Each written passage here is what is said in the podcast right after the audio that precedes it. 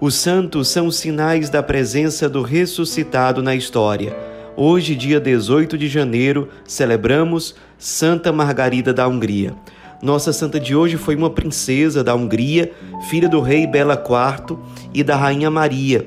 Nasceu no castelo de Turok no ano de 1242. Sua família era muito católica. Logo depois do seu nascimento, ela já foi batizada e a família, como um, um de gratidão pela libertação da Hungria em relação aos povos tártaros, decidiu consagrar Margarida inteiramente para Deus, por meio da vida religiosa. Isso aconteceu já quando ela fez três anos de idade.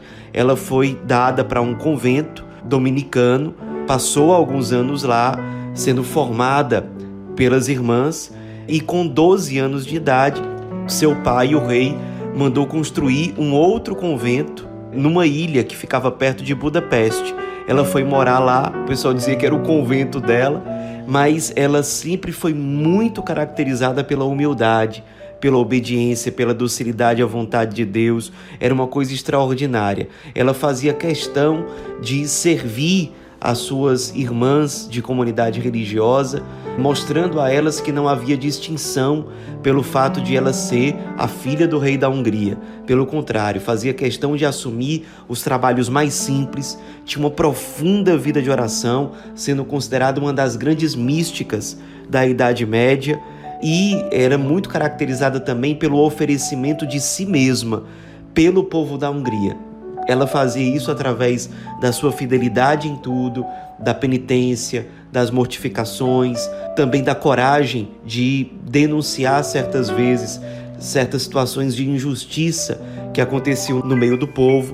Em termos de espiritualidade, se destacavam nela uma grandíssima devoção e amor à Santíssima Eucaristia, um grande amor à pobreza, um grande desprendimento em relação aos bens materiais, um grande amor pela Virgem Maria e pelo Cristo crucificado. Ela costumava carregar uma cruzinha de madeira o dia inteiro e ao longo do dia, de vez em quando, ela tirava aquela cruzinha e beijava no ato de amor ao Cristo crucificado.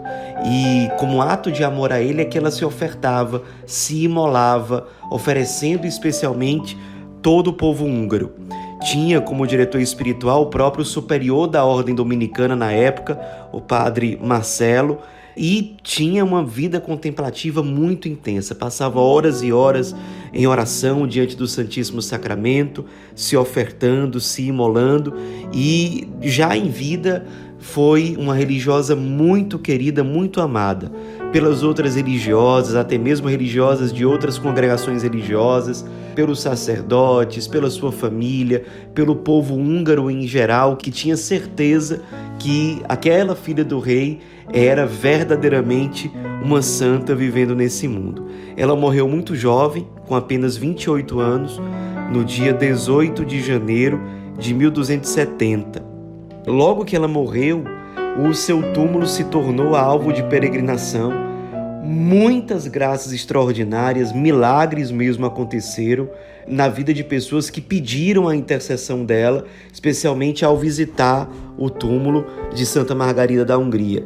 Vendo todos esses sinais extraordinários, o irmão de Margarida, chamado Estevão V, que nessa época era o rei da Hungria, no ano seguinte à sua morte, ele enviou para Roma um processo para dar início ao processo de beatificação e de canonização da sua irmã. Misteriosamente, esse processo se perdeu. Depois ele foi enviado novamente, mas novamente não chegou a Roma, até que chegou a Roma alguns séculos depois da morte de Santa Margarida, somente no ano 1729. E aí sim houve a abertura de todo o processo que culminou com a canonização de Santa Margarida da Hungria no ano de 1943, por intermédio do Papa Pio XII. Nessa época, ela já era venerada como santa, especialmente pelo povo do leste europeu, que já recorria a ela, já tinham várias igrejas dedicadas a ela, e a igreja oficialmente fez essa proclamação por meio de Pio XII que na cerimônia de canonização se referiu a Santa Margarida da Hungria, dizendo que ela era uma grande mediadora de tranquilidade e de paz, fundadas na justiça e na caridade em Cristo, não apenas para sua pátria, mas para todo o mundo. Nos inspiremos na vida dessa princesa, que, por meio da humildade, da obediência, da vida contemplativa, se tornou uma grande santa, um grande sinal de luz e de esperança para um povo tão sofrido naquela época que foi o povo húngaro, que encontrou nela muito mais do que um membro da nobreza que era sensível aos sofrimentos das pessoas. Mais do que isso, encontrou nela uma verdadeira santa, sinal do Cristo ressuscitado que é vivo e presente na vida das pessoas. Nos inspiremos para que nós também sejamos presença do ressuscitado na vida de tantos quantos o Senhor nos enviar. Santa Margarida da Hungria, rogai por nós.